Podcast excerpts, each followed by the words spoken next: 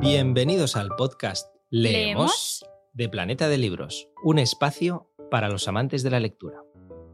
Este episodio que estáis a punto de escuchar va dedicado a todos los amantes de la novela negra. Pero no solo a los amantes de la novela negra, sino también a una de sus autoras más importantes de todos los tiempos, Agatha Christie. El 12 de enero se cumplen años de su fallecimiento. Y es por eso que desde Planeta de Libros hemos querido dedicar un especial a este género que no sabemos vosotros, pero a nosotros nos atrapa y nos cautiva enormemente. Hoy os traemos un plan muy especial. Os contamos, es una charla entre Lorenzo Silva, autor de la serie Bevilacqua y Chamorro, María Uruña, autora de la serie Puerto Escondido, y Blue Jeans, que tras su paso por la novela romántica juvenil ahora está abriendo las puertas a muchísimos jóvenes lectores a estas obras de misterio y suspense, como puede ser con obras como La chica invisible o el Campamento, su última novela negra. Esta charla la emitimos en directo en nuestras redes de Planeta de Libros y ahora la recuperamos aquí, en el podcast Leemos. Os invitamos los próximos minutos a escuchar a estas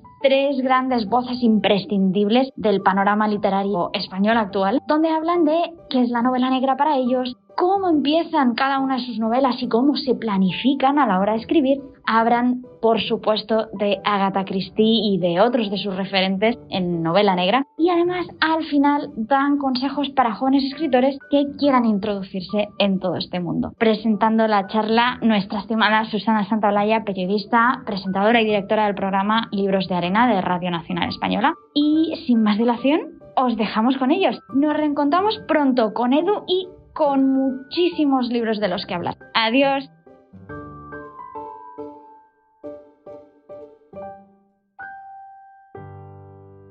Bienvenidos, queridos lectores de Planeta de Libros. Gracias por estar con nosotros en estos minutos de asesinatos, de misterio.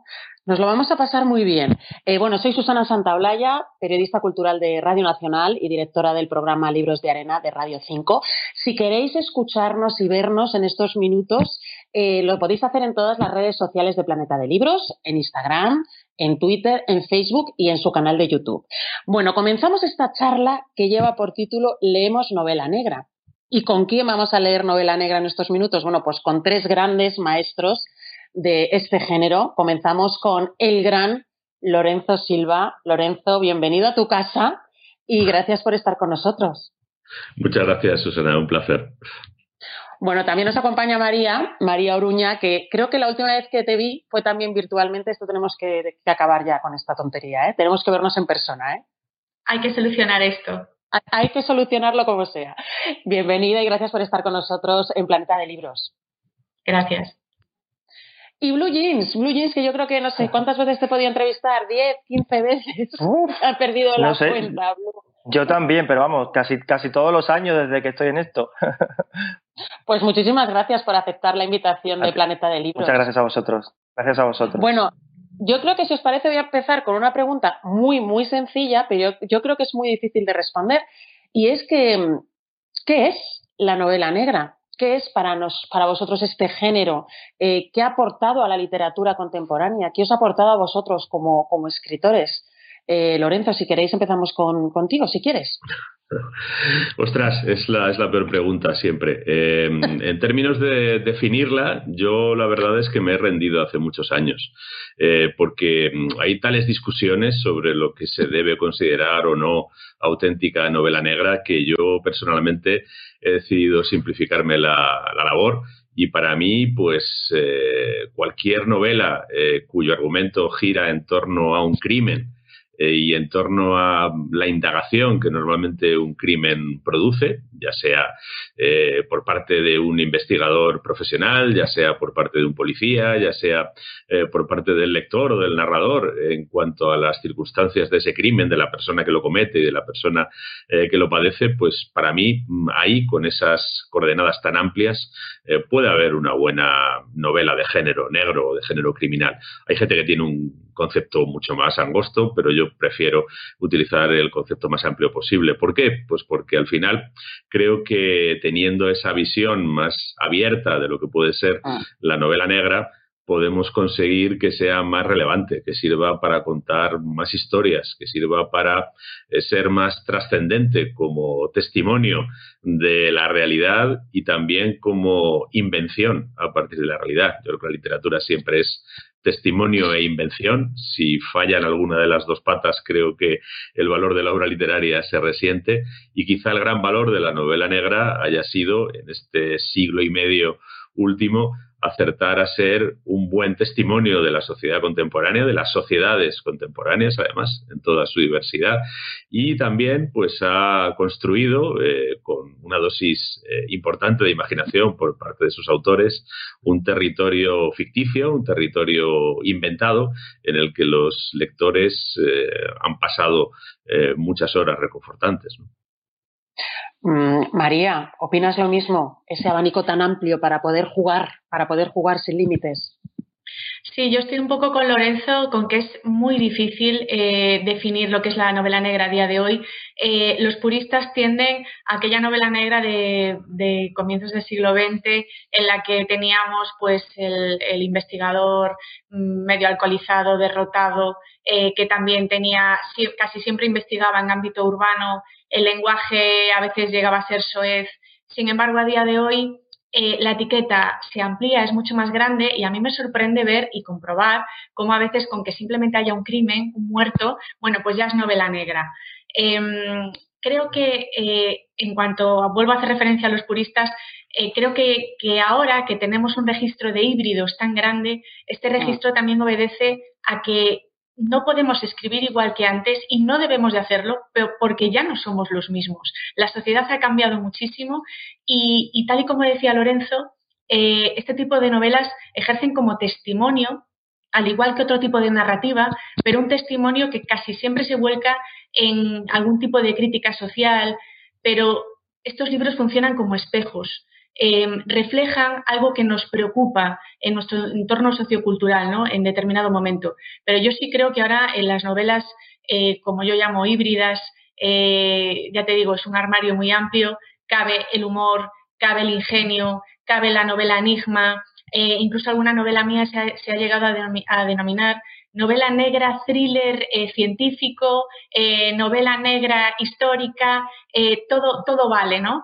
Eh, yo entiendo que, los lectores necesitan estas etiquetas para saber un poco eh, hacia dónde dirigirse eh, para según lo que les apetezca en ese momento, pero creo que también hay que ampliar la mirada, cambiar esas gafas con las que con las que leemos y decir bueno vamos a actualizarlas y a pensar que todo evoluciona y, y que todo va cambiando, ¿no? Blue Jeans, con tu árbol de Navidad a estas alturas. Esto es cosa de Esther. Aquí hasta marzo no, no se quitan los, los, adornos navideños. De hecho, tenemos al reino todavía en, la, en, el jardín. Bueno, ¿qué es para ti el género negro? Cuéntanos. Bueno, yo creo que ellos dos ya han hecho una definición muy amplia y muy, y muy válida de, lo que es la novela negra, la, novela de misterio.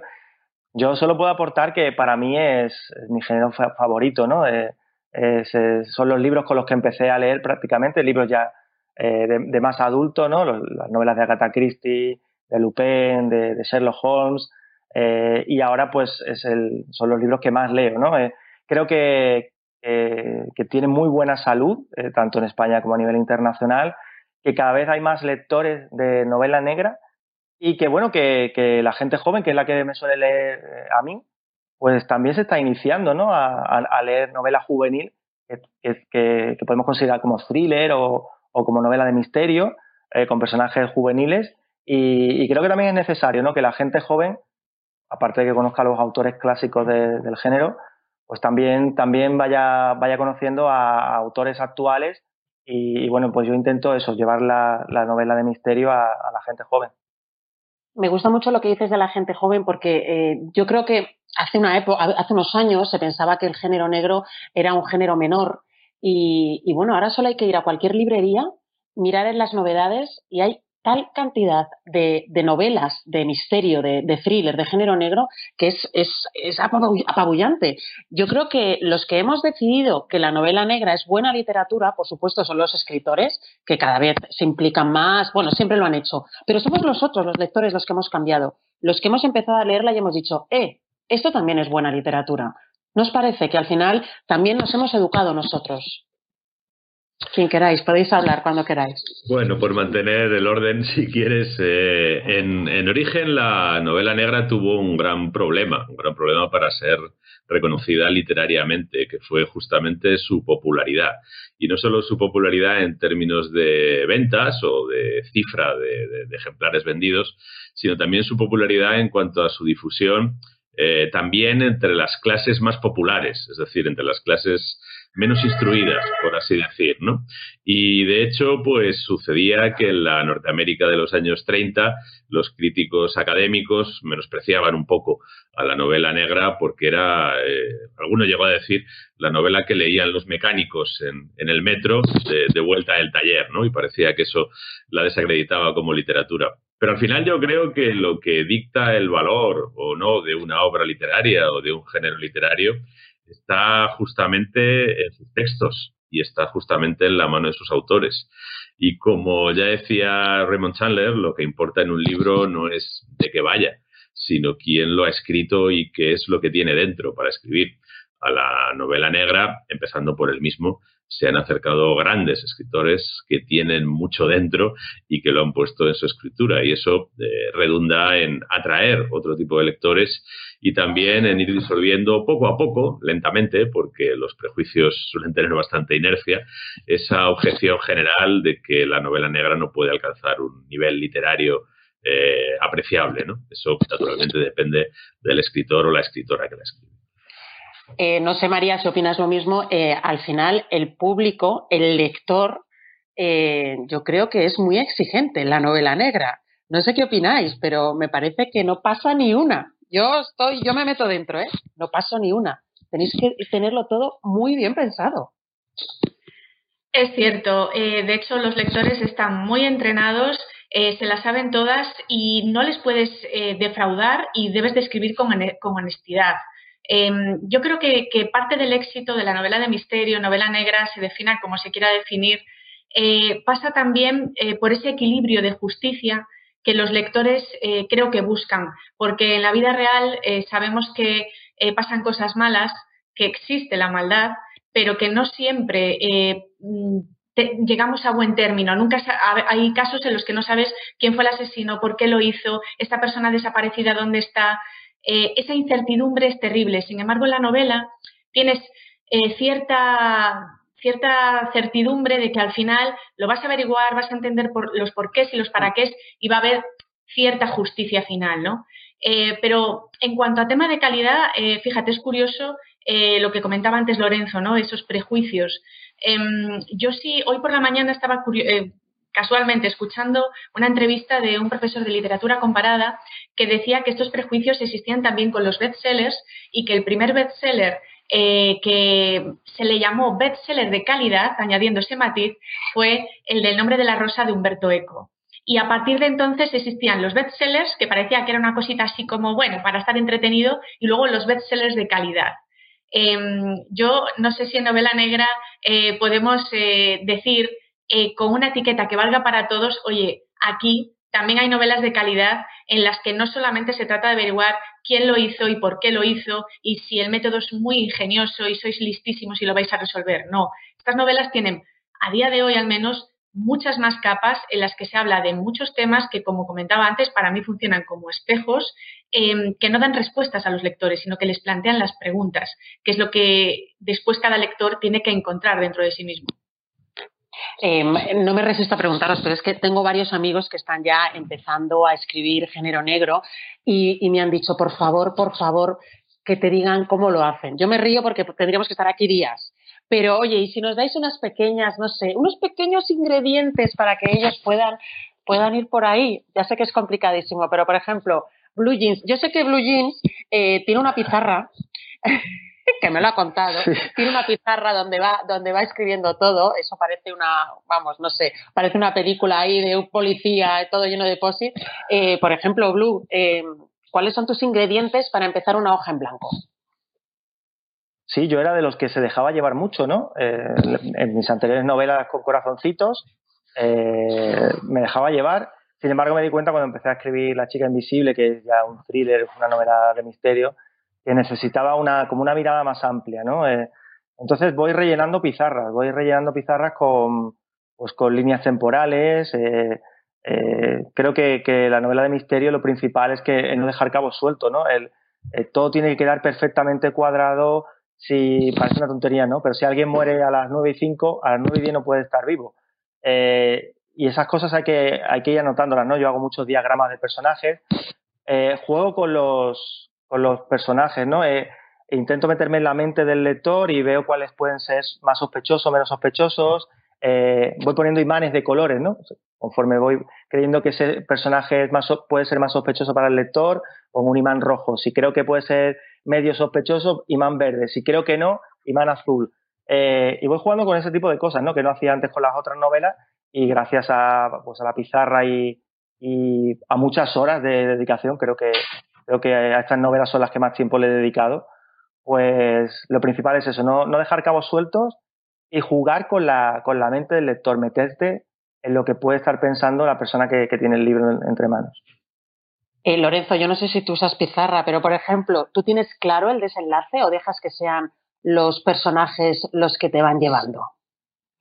Pues no, no, no uso, no uso pizarras. La verdad es que tengo un método más, más rupestre. Eh, mi método consiste en, las novelas que yo escribo, además, que son novelas de investigación, digámoslo así, clásicas, que empiezan con un crimen y donde el protagonista es el investigador que tiene que desentrañarlo, hay que tener muy presente que estás contando dos historias en paralelo.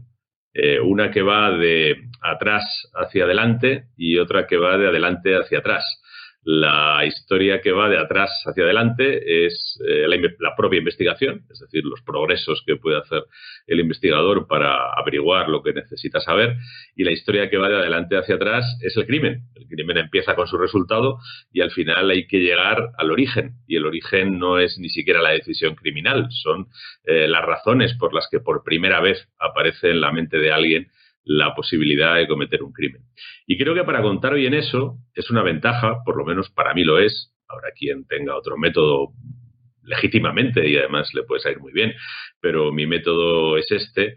Creo que para contar bien esas dos historias que van en direcciones opuestas y se tienen que ir cruzando e imbricando, es muy bueno conocerlas bien las dos. Es decir, haberte contado muchas veces por qué alguien decide matar a alguien y cómo lo acaba haciendo y los errores y aciertos que comete en la ejecución del plan criminal, que siempre hay errores y siempre hay eh, aciertos en lo que un criminal planea hacer y finalmente hace.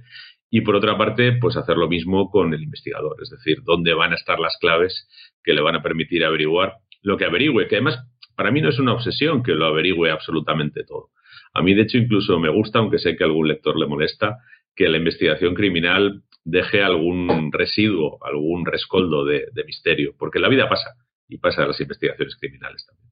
Claro, es que la vida pasa, Lorenzo, es que es así. Lo que pasa es que los lectores queremos todo ya cerradito en su cajita para, para cerrar la historia. Somos, ah, hay veces que somos muy exigentes. Eh, María, yo sé que tú eres capaz de subir una montaña, excavar, meterte en un monasterio con tal de encontrar la idea perfecta, ¿no?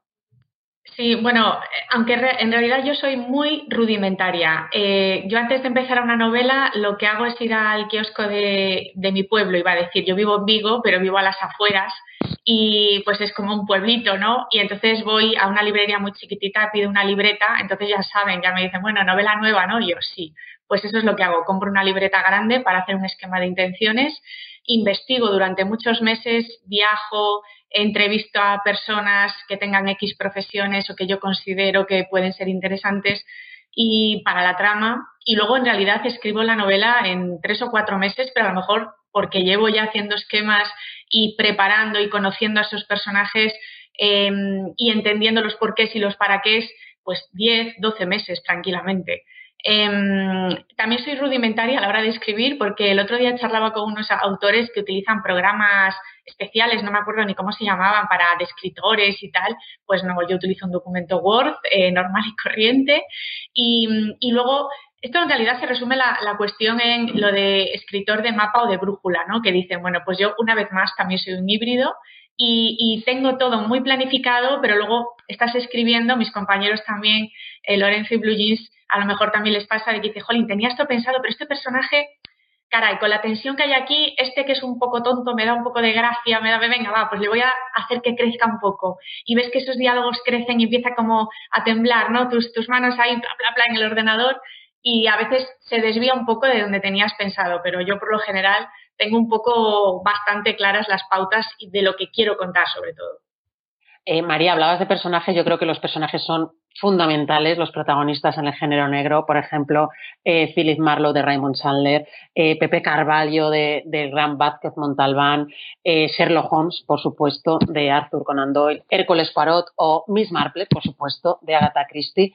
En tu caso, Lorenzo, pues claro, es que todos hemos caído rendidos a tus pies con Bevilacqua y Chamorro, estos famosísimos guardias civiles, tengo muchísima curiosidad porque esta pregunta también es muy sencilla, que cómo se construye un personaje. Es muy sencilla, pero es muy difícil de responder también, porque eh, lo que conseguís es que esos personajes se conviertan casi en uno más de, la familia. Eh, ¿Cómo lo hacéis? ¿Cuál es, cómo, cómo os planteáis crear un personaje que empatice tanto con nosotros?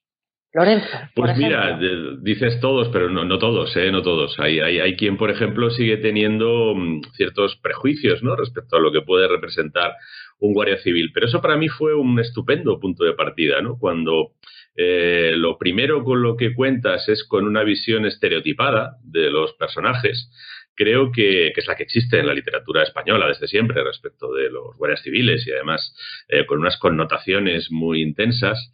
Eso es una magnífica oportunidad para hacer lo que yo creo que es el trabajo de cualquier narrador, de cualquier contador de historias, de cualquier creador de personajes, que es individualizarlos, darles eh, carne, darles eh, dimensión y, y, volumen humano. ¿no? Y ese volumen humano a las personas nos vienen de nuestras virtudes y de nuestros defectos, de nuestros hallazgos y de nuestros tropiezos, y especialmente de la franqueza y, la honradez a la hora de, afrontarlos. Yo lo que tuve muy claro era que mis personajes, eh, porque son dos en realidad, no iban a ser ninguno de los dos, ni él ni ella, superhéroes, no iban a ser eh, personajes ejemplares sin interrupción. Eh, tenían que ser personajes con carisma, porque un personaje sin carisma no nos interesa, pero que ese carisma no estuviera reñido con trasladarle al lector la cercanía de las zozobras que cualquier persona encuentra a lo largo de su vida, a lo largo de su trabajo, a lo largo de cualquier situación comprometida. Y también yo partí de la realidad. A mí la realidad me parece que es una magnífica maestra eh, en el arte de contar historias porque las cuenta muy bien y las construye de una manera incomparable, ¿no? Y, por ejemplo, para mí fue una gran ayuda eh, hacer una pequeña reflexión previa sobre qué tipo de personas decidían tener ese oficio qué tipo de personas decidían tener ese oficio y dentro de las muchas posibilidades optaban por algo tan peculiar y tan singular como es eh, unirse a un cuerpo con disciplina militar que prácticamente eh, de por vida o por lo menos durante toda su vida profesional los aboca a vivir bajo esa eh, bajo ese régimen disciplinario.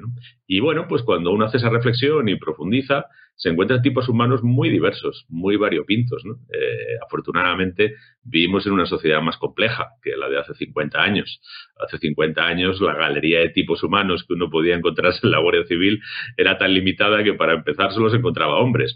Ahora no solo encuentra hombres y mujeres, sino de filiaciones y adscripciones muy diversas. Yo he intentado que mis personajes sean representativos de esa eh, diversidad y de esa, si quieres, frustración del estereotipo. ¿no? Yo creo que un gran personaje siempre, eh, un buen personaje literario, siempre tiene algo de frustración del estereotipo previo que teníamos sobre él. Bueno, la frustración. Eh, María, a ver, ¿cómo creas un personaje? Pues mira, eh, por fortuna, eh, al igual que para crear un supuesto bestseller, no hay fórmula. Eh, nunca sabes, ¿no? ¿Qué es lo que va a funcionar? Ni siquiera incluso las modas. Yo, si, si, si echo la vista atrás, la echamos todos, vamos, veremos desde la que se considera, ¿no? Primera novela policíaca, detectives, la de los crímenes de la calle Morgue, de Poe, eh, esos detectives de mente preclara, inteligentísimos, lo saben todo, los demás nos quedamos fascinados. Es difícil que un lector se sienta identificado con alguien que es tan listísimo, que tiene una personalidad tan particular como el Sherlock Holmes de Conan Doyle, eh, como Poirot, que en ocasiones cae un poco gordo, un poco pesado, porque dices, jolín, eh, es que este es tan pedante, lo sabe todo, y sin embargo sigue generando ¿no? fascinación. En mi caso, em, también eh, creé una guardia civil, eh, que también había ciertos prejuicios, se me, consta, em, en cuanto a este, a este cuerpo policial. Pero el caso es que a ella no le di esta mente preclara, no es tan particular ni, ni los lectores se tendrían por qué sentir tan fascinadísimos con ella. Eh, pero realmente ella lo que sí tiene, bueno, además de un trastornillo ahí obsesivo-compulsivo por el orden, que en cierto modo también la empuja a ser buena investigadora porque es muy machacona, eh, muy insistente, em, analiza absolutamente todo, no, no deja eh, ningún dato suelto y solamente avanza de axioma en axioma cuando el anterior lo tiene muy asentado. Simplemente es una curranta, ¿no? ¿Por qué en este caso los lectores la han abrazado tanto y quieren tantas historias. Mira, eh, yo no lo sé, lo que sí sé es que escribo con, toda honestidad y que, yo me creo a esos personajes eh, que imagino. Me los creo a todos porque, aunque a lo mejor ninguno representa a una persona concreta que yo conozca, sí representa a varias personas que yo he conocido a lo, largo de mi vida o de mis investigaciones. Y sí creo que reflejan una realidad social, no, un estereotipo estricto, pero sí algo que nos pertenece un poco a todos, ¿no? Blue Jeans, a ver, ¿cómo son tus personajes de género negro? ¿Cómo nos lo puedes dibujar? Nada, en pocas palabras. ¿Cómo los creas? Bueno, yo, yo estoy empezando, se puede decir, que a, escribir novela de misterio, ¿no? Eh, además, mis personajes tienen una particularidad que son, que son chavales todavía, que es gente joven, pero sí que lo que he intentado es que la parte relacionada con lo policial, eh, lo procesal, lo, judicial, la parte forense, que sea eh, que no haya errores ahí, ¿no? Que, aunque sea una novela juvenil, que, le doy más importancia a cómo son los personajes y tal, pero esa parte tenía que estar muy, muy clara y, bueno, pues no, no, podía tener errores. Y para ello, pues eh, me han ayudado mis padres, ¿no? Mi padre es procurador, era porque se ha jubilado, era procurador de los tribunales y estaba muy enterado de todo esto y ha sido el que me ha, el que me ha asesorado y, he intentado que, al ser, aunque fueran personajes juveniles, eh, jóvenes adolescentes los que investigaran el caso, que no me quedara una especie de Scooby-Doo, ¿no? Eh, unos chicos detrás de un misterio, ¿no? Para eso pues hay un sargento de, la Guardia Civil, hay una forense, eh, que bueno pues tienen están, están muy muy elaborados los dos son personajes secundarios pero son los que le dan la realidad a la historia, ¿no? los, que, los, que, los que hacen que, la historia pues, no parezca infantil y que bueno, porque sea, sea, más realista.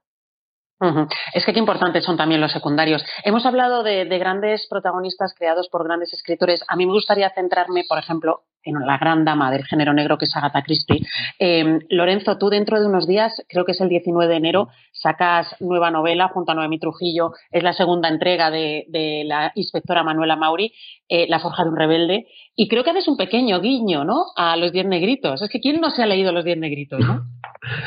Sí, bueno, puntualizo. La novela tiene dos guiños. Uno es a a la novela que se titula La forja de un rebelde, que es de Arturo Barea. La nuestra se titula La forja de una rebelde. De una rebelde, es lo tengo aquí apuntado y me ha salido el otro. No, no, no, pero es, es normal, es, una, eh, es un guiño homenaje, igual que hicimos en la primera novela, que se llamaba Si esto es una mujer, una paráfrasis de, Si esto es un hombre de Primo Levi, ¿no? En este caso, pues es de, La forja de un rebelde de, de Arturo Barea. Y aparte de ese homenaje literario a ese gran novelista español, hay un guiño homenaje a Agatha Christie, que por cierto no es la primera vez que yo lo hago, si es la primera vez que lo hago con Noemí, pero no es la primera vez que hago algo a partir del modelo que representa a 10 negritos, ¿no? Eh, hace unos años, hace bastantes años ya, uf, tantos como 20, publiqué una novela que de hecho escribí a través de la web de Círculo de Lectores de forma interactiva con los lectores, que se llamaba La Isla del Fin de la Suerte, y que era una parodia de Diez Negritos, una parodia bastante gamberra. En este caso es más bien un, homenaje a, bueno, pues lo que ha representado Agatha Christie como modelo y referente para los autores de misterio. Yo tengo que reconocer que personalmente no es mi modelo predilecto, ¿no? No es el tipo de literatura eh, criminal eh, que a mí más me inspira, pero tampoco soy tan duro con ella y tan destructivo como fueron algunos de los autores clásicos de la novela negra, ¿no? En especial Raymond Chandler, ¿no? Que dice cosas muy duras de Agatha Christie, ¿no? Como que ella puede seguir escribiendo ilimitadamente, pero Raymond Chandler necesita creer en algo, ¿no? Como si Agatha Christie no, no creyera en lo que hace, ¿no? Hombre, yo creo que en Agatha Christie hay esa mezcla de mm, juego y, veras, esa mezcla de eh, reflexión sobre el crimen, pero también eh, siempre al servicio de una trama, eh, que ha creado una escuela, una escuela innegable, ¿no? que es eh, la escuela de todos esos escritores que le dan importancia fundamental al enigma y de los muchísimos millones de lectores que la propia Agatha Christie creó a través de sus historias y que también buscan esta resolución del enigma. ¿no? En el caso de esta novela, pues hay un homenaje a esa otra novela, pero también, bueno, pues tiene alguna ironía y alguna paradoja a ese homenaje, como descubrirá el lector, y no, no lo debo destripar. La forja de una rebelde, una rebelde importante. Eh, María, eh, tú en tu último libro, en Lo que la María esconde, haces un, una especie de caso de habitación cerrada, que también es muy típico de, de Agatha Christie. No sé si también era tu pequeño o gran homenaje. Bueno, homenajeo en realidad a muchos autores de Misterio de Habitación Cerrada. De hecho, de todos los que leí, el que más me gustó fue el del Misterio del Cuarto Amarillo de Gastón Leroux, no, no Agatha Christie. Pero sí que, sí que reconozco que, que Agatha Christie me, aunque igual que le pasa a Lorenzo, no es que sea mi modelo eh, a seguir, eh, pero, y de hecho ha sido también muy, muy criticada eh, por, otros autores porque decían que es que sus personajes eran como muy arquetípicos, eh, no profundizaban ellos, eh, eran como piezas de ajedrez ¿no? en, las historias. Digo, bueno, vale, pero es que también tenemos que atender a que era otra forma de escribir, las modas también van en la forma de escribir. Ella misma en su autobiografía, que recomiendo encarecidamente, me pareció interesantísima, aunque solo fuese como espejo costumbrista de, de una época, em, ella misma decía, yo considero que una novela policíaca más de 50.000 palabras, no. Si el editor se pone pesado, 70.000, pero más no. A día de hoy, eh, 100.000 palabras por ahí mínimo para que haya sus 300, 320 páginas. Em, es, como un reclamo. Ahora, ahora a los personajes se les piden muchas capas, pero también es cierto que Agatha Christie eh, yo cuando estuve estudiando todas las novelas de misterio de habitación cerrada, me llamó mucho la atención un componente que ella había añadido, no, quiero decir que ella fuera la pionera en hacerlo, pero los anteriores autores como Conan Doyle o Edgar Allan Poe o Gaston Leroux eh, se centraban más en cómo resolver el enigma, en el juego de ingenio, en el juego de astucia.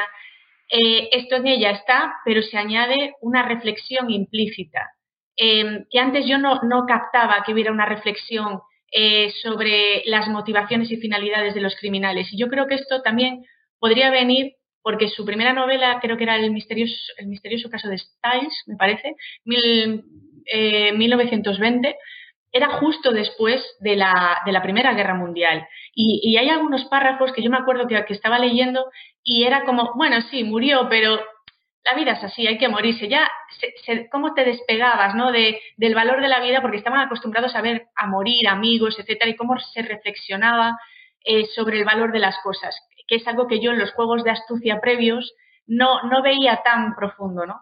Entonces, no sé, yo creo que para mí Agatha Christie, igual que otros muchísimos autores eh, que nos han surtido de entretenimiento y, de, y han jugado con, nuestro, con nuestra astucia, si, si era posible, ¿no? Eh, siempre merecen un guiño y, por lo menos en mi última novela, en, en Lo que la María esconde, un homenaje un homenaje también hace Blue Jeans en su última novela, El Campamento, y también con los Diez Negritos eh, de fondo. Que por cierto, creo que te has leído las 66 novelas de Agatha Christie y que por su culpa empezaste a escribir género negro. Sí, desde pequeñito. Eh, yo recuerdo que iba, que mis padres tenían los, los libritos estos verdes, en los que había tres, tres historias, y me, me, lo llevaba a la cama y hasta que no acababa con uno no, no me iba a dormir, ¿no? Y, Y para mí sí que es un referente, para mí ha sido un referente claro, es, mi autora preferida. Eh, esto que se llama Who Do ¿no? Eh, ¿Quién lo hizo, no? Eh, ese tipo de, novelas a mí me gusta mucho. A mí me gusta que el, escritor me ponga trampas, me, lleve al límite, me engañe, y es lo que yo intento hacer ahora con los lectores, ¿no? Es un, es un juego constante de, de será, no será, eh, por qué ha puesto esto, por qué lo ha quitado, quién es este, por qué aparece ahora. A mí me gusta eso y es lo que hago en, mis novelas.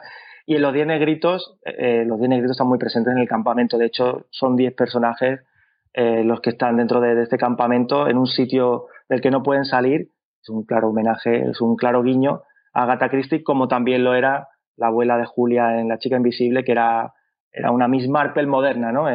Es una mujer que, que, se daba cuenta de todo, eh, que veía el mal ¿no? Eh, eh, presente en la sociedad, pero que a la vez tenía Instagram, jugaba ajedrez online y, era un personaje actual basado en, esta Miss Marple que, bueno, que tanto, tantos buenos ratos me hizo pasar, sobre todo cuando era, cuando era pequeño, igual que Hércules Poirot, igual que, que el resto de novelas de Agatha. Y sí, yo puedo decir que soy un gran fan y que escribo novela de misterio gracias a Agatha Christie. No me quiero quedar solo en, Agatha Christie. Por ejemplo, Lorenzo, para ti, ¿quién es? Te voy a poner en un aprieto, ¿eh? pero para ti, ¿quién es tu referente? Eh, por ejemplo, a mí Pierre Lemaitre, el escritor francés, me fascina. Para ti, ¿quién es el mejor? Ya sé que te estoy poniendo en un aprieto. No, no, no, en absoluto. No, no me pones en ningún aprieto porque lo tengo muy claro desde hace muchos años, además. Y además lo he dicho muchas veces, ¿no? Y lo puedo decir de forma más, más contundente incluso. Yo creo que yo no escribiría novela negra, no, no habría llegado a este género como autor, lo habría disfrutado como lector, pero no habría llegado a este género como autor si no hubiera sido por Raymond Chandler. Yo creo que Raymond Chandler es el que logra elevar la novela negra a la categoría de gran literatura, el que lo logra de veras, ¿no? No le voy a negar méritos eh, a otros autores, eh, qué sé yo, desde Dashiell Hammett a Jim Thompson, pasando por James M. Cain, ¿no? Pero el que creo que realmente logra fusionar las historias que cuenta el género negro, el género criminal desde siempre, con un aliento poético, con una brillantez estilística y con una capacidad de remover todo lo que la literatura puede remover es Raymond Chandler. Y creo que nadie, ninguno de los que hemos venido detrás, tenemos ni la más remota posibilidad de desbancarlo. María, para ti. Pues mira, eh, yo, yo no es que sea muy de decir, pues es que este es el mejor en tal. Yo, yo soy fan de historias, no, no de autores, porque hay autores que, que digo, jolín, eh, es como pues 10 negritos de Agatha Christie, que eso para mí es insuperable. Ella misma decía en su autobiografía también, solo yo sé lo que me ha costado escribir esto. Y hay otras historias de, de Agatha Christie pues que digo, uy, aquí has pinchado un poco, no sé, ¿no? Bueno, pues voy a coincidir contigo, con Pierre Lemaitre. Eh, creo que novela negra, Alex, que es una novela dura, a mí me tuvo fuera de juego todo el tiempo y además la historia que contaba. O sea, más allá del eh, inicio, nudo, desenlace, quién lo hizo, cómo lo hizo, sino la base que había abajo, lo que realmente te estaba contando me y cómo te lo contaba, me pareció, yo siempre que me dicen una novela negra contemporánea tal, digo, Alex de Pierre Lemaitre. Yo también, Blue Jeans. Ya sabemos que es Agatha Christie, ¿no? Sí, pero para no, hemos venido a jugar, para no decir tampoco con, con Doyle, yo me voy a quedar con Dolores, con Dolores Redondo. Eh, como ah. espejo, como, como escritora, como, como persona que está en la actualidad triunfando con, con, ese tipo de novelas, ¿no? Creo que es un espejo y un, ejemplo a seguir por todos los que nos queremos dedicar a esto. Eh, y ya no solamente a nivel de, escritora, sino también a nivel humano, a nivel personal. Y, y creo que, tenemos mucho y muy bueno aquí. Eh, también viene de fuera, pero, pero yo me quedo con, con Dolores Redondo. Nos quedan nada, dos minutitos. Eh, por cierto, tienes toda la razón, gran persona. Eso también es importantísimo. Em, hay muchos jóvenes que ahora mismo nos están viendo, muchos jóvenes que a lo mejor todavía no han empezado a escribir, pero están ahí dándole vueltas. Nada, nos quedan dos minutos. Lorenzo, ¿qué les dirías para que no tengan miedo a hacerlo? Bueno, pues eh, lo que les diría es que la escritura, igual que la lectura, es uno de esos pocos terrenos de juego que están abiertos a todos. Eh, no sé, eh, no todos podemos jugar al baloncesto, no todos podemos pilotar coches de Fórmula 1, pero todos tenemos historias dentro, todos conocemos la herramienta del escritor, que es el lenguaje, eh, la lengua, mejor o peor. Eh, todos con interés y con atención y con ilusión podemos construir una historia y yo creo que lo importante, lo importante a la hora de escribirla y afrontarla es además de leer, además de observar a tu alrededor, además de escuchar a los demás, que creo que es uno de los mejores ejercicios que podemos hacer en general, creo que la clave está en buscar eso que realmente te concierne y te remueve. Y eso creo que por lo menos te lo debes a ti mismo. Si luego eso que has escrito, aparte de valer para ti mismo, vale para alguien más, bendito sea. Pero solo ese ejercicio va a ser enriquecedor. María, María Oruña, ¿qué consejos les darías a los que están al otro lado? Pues eh, que leyesen, que leyesen mucho y muy ecléctico, muy diferente, no solamente del estilo que ellos creen o que, quieren eh, siempre escribir, ¿no? Y, y sobre todo, que, que no decaigan, que insistan, que persigan ese sueño, ¿Por qué? Porque los necesitamos. Necesitamos las nuevas voces, necesitamos eh, sus historias, necesitamos eh, gente que nos inspire, que nos acompañe, que nos entretenga y que nos haga soñar, porque soñar es necesario a cualquier edad. Plugins, el último, cuéntanos, ¿qué les quieres decir a tus lectores, que son muchos? Mm. Yo creo que, que, lo que ha dicho María es fundamental, ¿no? Yo creo que antes de ser escritor hay que ser muy buen lector y hay que leer además de todo, ¿no? No solamente eh, sobre lo que nos gusta escribir o sobre lo que pensamos que, no, que nos podemos dedicar. Y luego que, que, que, no, que no se rindan jamás, ¿no? Es una cosa que, suena a Disney siempre, que yo lo digo, el tema de los sueños y tal, pero que es tan necesario, ¿no? Porque cuántos chavales me empiezan a escribir, me escriben y me dicen, no, empecé una novela, me cansé, he empezado otra y me he vuelto a cansar. Esto es un ejercicio de constancia, de mucha paciencia, de picar mucha tecla durante mucho tiempo y, bueno, hay que eh, escribir es, es, paciencia, es dedicación y bueno, que, que, no se rindan, ¿no? Que, que, bueno, que lo mismo que estamos nosotros tres aquí, pues, pues mucha gente puede, puede llegar y bueno, pues, pues eh, publicar sus historias. Pues nos vamos a quedar con estos consejos tan importantes.